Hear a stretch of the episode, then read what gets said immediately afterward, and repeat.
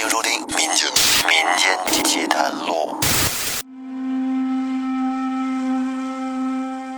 大家好，欢迎您继续收听由喜马拉雅独家播出的《民间奇谈录》，我是老岳。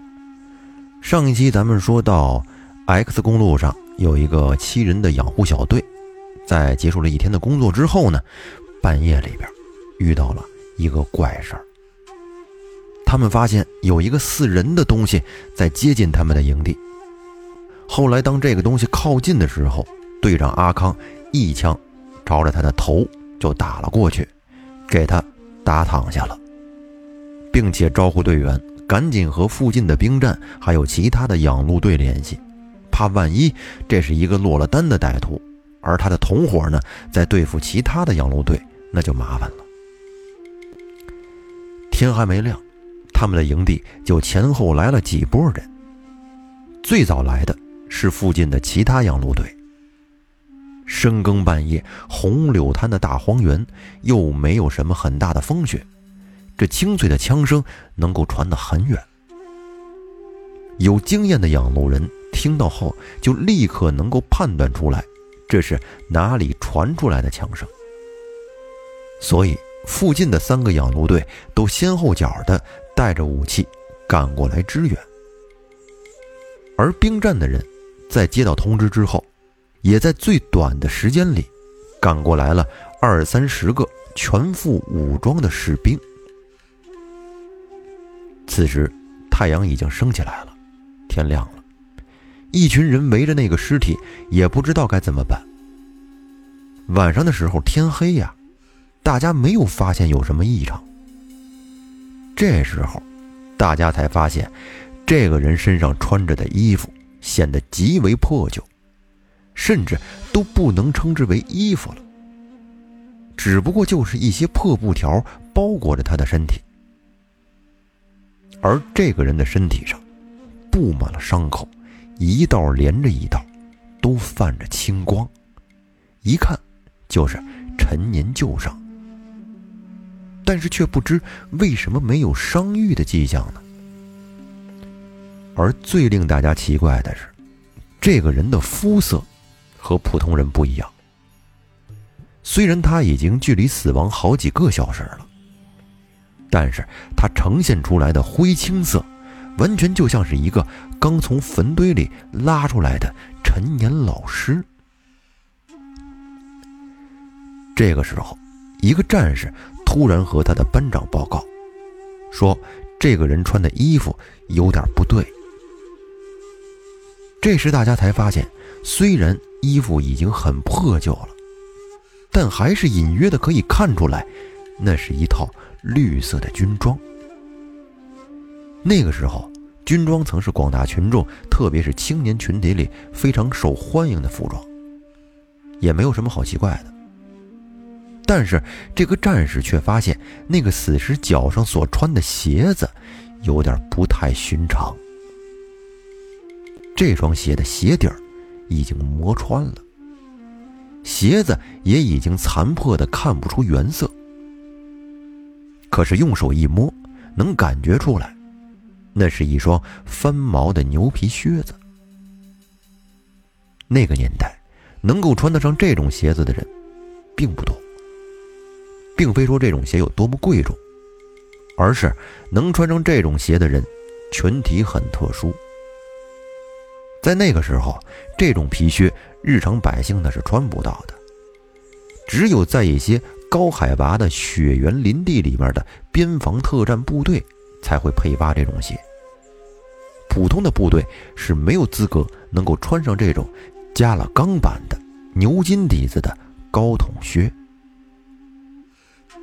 可是仔细观察这双牛皮靴，它的这种款式已经在几年前就停止装备部队了。如今突然间看到这种部队里昔日的特别装备，所有的战士都有点怪异的感觉。这群士兵里头，带头的那个副连长感到了其中的古怪。也许别人都会下意识的认为。这不过就是个穿着自己曾经军装的退伍军人，但是这个副连长却不同意。他说，那双鞋和那些衣服，至少得是穿了小十年才能穿成那种破旧的程度。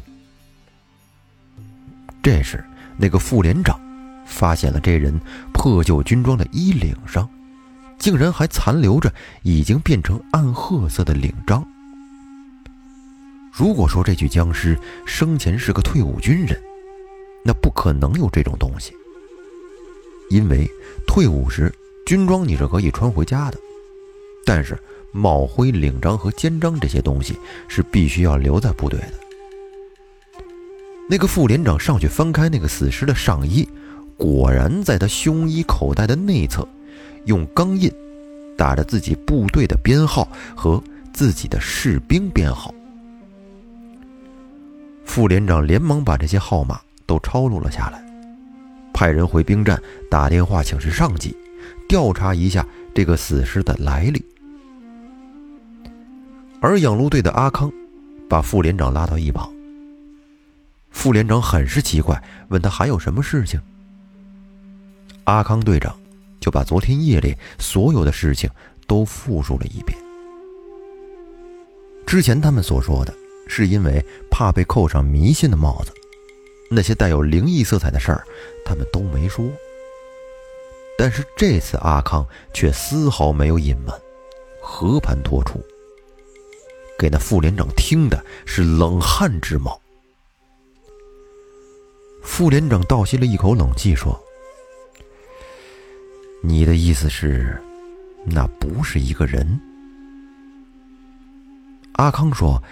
那你觉得那具尸体像是一个昨天夜里刚死的人吗？队长反问说：“难不成你打死的是一个死人？”阿康顿时不再言语，默不作声。副连长之前派去兵站送信的士兵返回来了。副连长问他：“查到什么没有？”那个士兵。面露难色的说：“查是查到了，只是这个编号的人九年前就在这条路上失踪了，一直都没有找到他的尸体。原来那个衣服兜里的编号，对应的是十年前某西南省份军区某部队的一个汽车兵。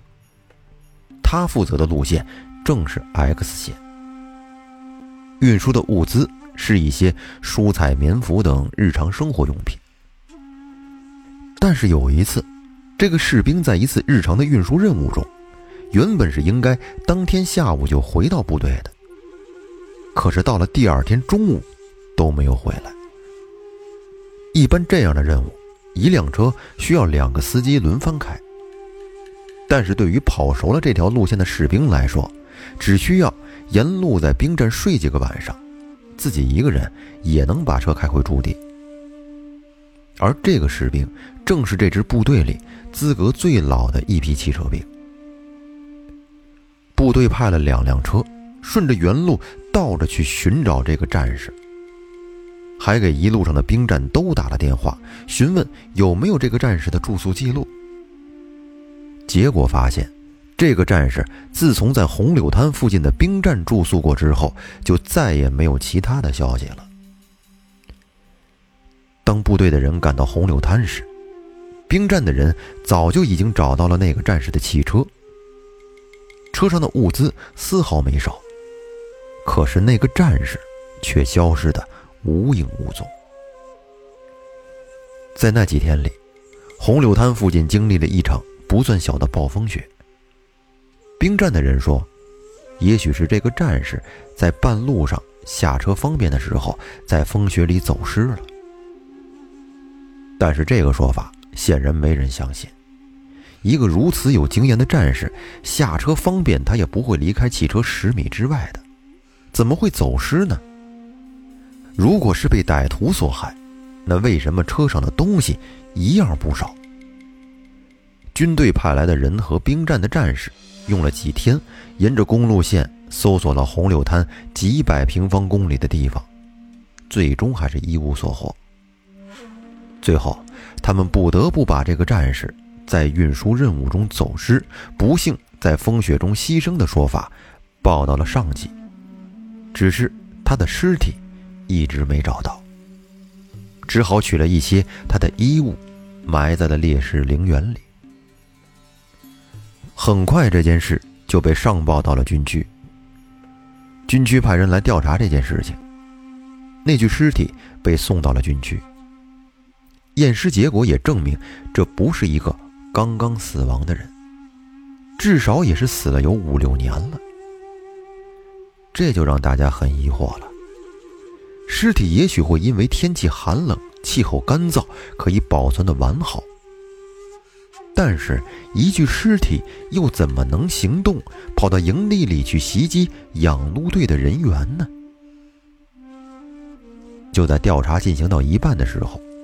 军区里的命令就下来了，让调查组撤回，调查的任务宣布结束，不许再在这件事情上进行任何活动。很快，X 线、红柳滩一线，每隔一段距离都立起来了一些刻着怪异花纹的木柱。没有人知道木柱是什么，也没有人知道究竟发生了什么事。那这个故事说到这儿啊，就结束了。您要说它是不是真的呢？无从考证，这也是听来的传闻。您听着觉得刺激过瘾就行了。那这期节目咱们就到这儿吧。欢迎您订阅专辑并关注主播。听节目的时候呢，不要忘了给老岳点一点赞。那咱们这期节目就到这儿，感谢您的收听，我们下期再见。